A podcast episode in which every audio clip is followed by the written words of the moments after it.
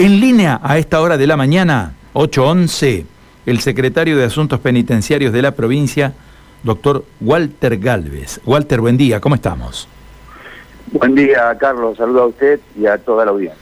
Bueno, em, hemos tomado nota en las últimas horas de todo esto que tiene que ver con las nuevas normativas en cárceles para todos aquellos que realizan visitas, ¿no?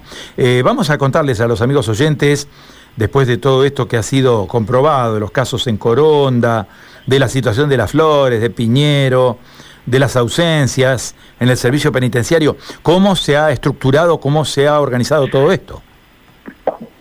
Sí, en verdad este, nosotros ya esperábamos y estábamos preparados para esta situación eh, en realidad venimos trabajando ya hace dos años en relación con la pandemia, con lo cual pasaron dos olas y la primera fue muy dura realmente y los resultados nuestros fueron realmente muy positivos, con lo cual tenemos ya preparado una estrategia, ¿no? Pero nos sorprendía que no tuviéramos casos, por lo menos el jueves de la semana pasada, pero el viernes empezaron los, ah, los casos y ahora ya estamos viendo que se están multiplicando. Si bien positivo tenemos muy pocos, hoy tenemos solamente cuatro, este, y estamos a la espera de algunos resultados disopados, en verdad, este, bueno, este, sabemos que esto va a ir en aumento en los próximos días. Siempre intramuros vino después que extramuros.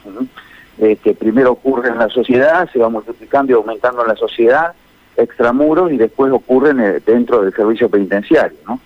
este, por la vinculación que tiene el interno con las visitas fundamentalmente y también alguna vinculación que puede llegar a tener este, con este, el agente penitenciario. ¿no?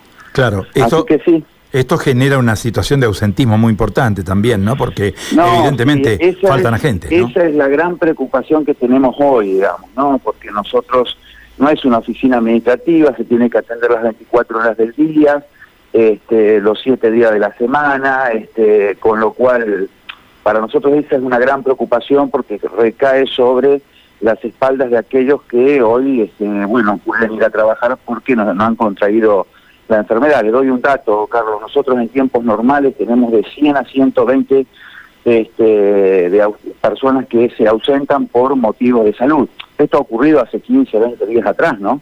Estábamos en 100, 120 el promedio y hoy, este, según el último número que me han pasado, ya se superaron los 500, con lo cual este, tener este, 400 eh, agentes menos trabajando en la unidad penitenciaria eh, es, este, es complejo porque recae sobre las espaldas de aquel que tiene que ir a trabajar porque no, no, no porque hoy hoy no tiene ninguna sospecha del virus. ¿no? Claro, hay una recarga de tareas realmente muy, muy importante, teniendo en cuenta que estamos hablando de más de 7.000 detenidos en el territorio eh, distribuidos en los distintos penales, ¿no? Sí, hoy tenemos 7.235, este, 5 más, 5 menos, pero ese es el número, este, desde Santa Felicia hasta el sur, pero fundamentalmente lo que nos preocupan siempre son las unidades grandes, ¿no? Llámese la 2 de que está aquí en La Flor, en la ciudad de Santa Fe, la, la 1 de Coronta y fundamentalmente la unidad 11 de Piñero, donde realmente tenemos los mayores problemas y una unidad que tiene 2.100 internos. Claro. Eh, eh, respecto del contagio de internos o eventualmente casos de, de, fallecimientos, ¿qué cifras se han manejado desde el comienzo de la pandemia?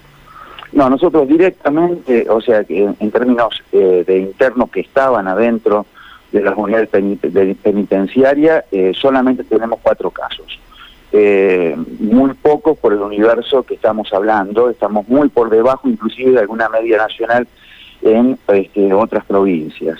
Eh, ocurre que también tuvimos dos casos de internos que ya vinieron desde afuera con el virus, eh, que fueron detenidos y bueno, y tuvimos allí dos fallecimientos más, pero no estaban dentro de la unidad penitenciaria.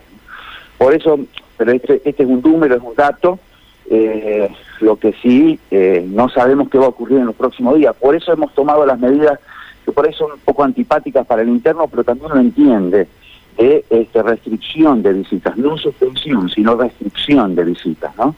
Y en esto déjame contarle que, bueno, a partir de ayer, 10 de enero, este, hemos reducido a la mitad la cantidad de visitas por interno. Nosotros veníamos con dos y en algunos casos tres visitas por interno y hoy estamos con, este, a partir de ayer, una visita por interno. Eh, y cada 15 días esa visita puede ingresar con un menor. Eh, esto al día de hoy, si la situación se hace más compleja, bueno, tendremos que tomar otras medidas. Y también estamos exigiendo que la visita tenga el esquema de vacunación completo, llámese dos dosis, ¿no es cierto?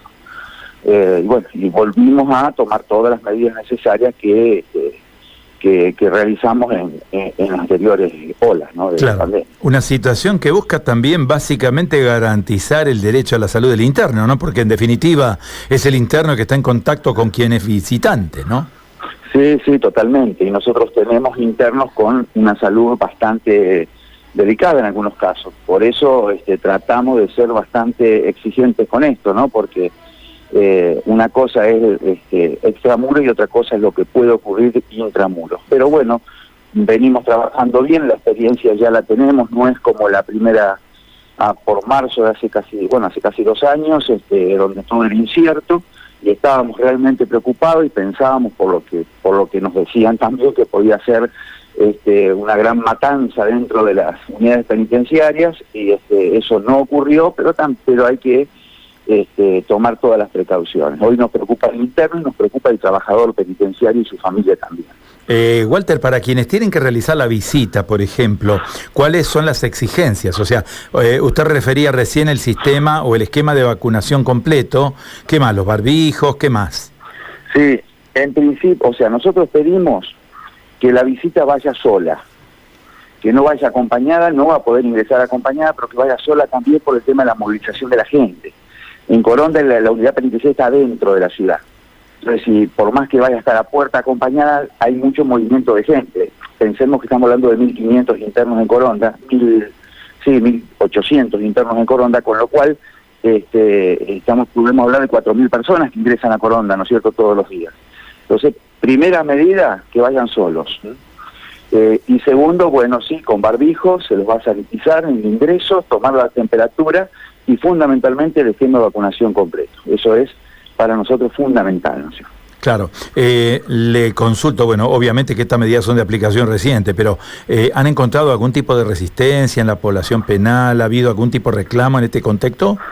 No, al momento no, al momento no, porque le repito, venimos ya con una gimnasia con todo esto, y primero también se habla con los delegados de los pabellones, este, por supuesto que se habla también con este, los, actores del Poder Judicial, este, pero en principio hasta ahora no hemos tenido no hemos tenido problemas.